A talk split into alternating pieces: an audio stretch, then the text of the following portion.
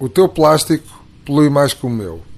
Muito se tem falado sobre a redução da utilização de utensílios de plástico de utilização única, nomeadamente na restauração e na cafetaria. Os copos de plástico, os talheres, os pratos. Ora bem, estamos a falar de utensílios de utilização única, mas que se utilizam de vez em quando. Mas o meu plástico polui mais que o teu.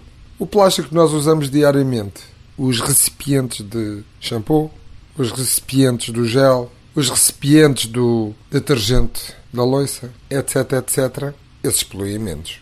Há coisas que o povo não entende nos políticos. Se se pretende uma política de combate ao plástico, ela deve ser transversal e não setorial. Porque a utilização de plástico na restauração está diretamente ligada com a saúde pública.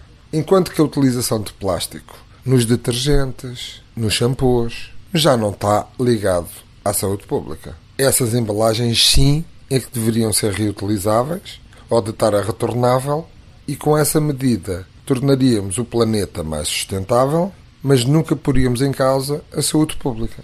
E esta, hein?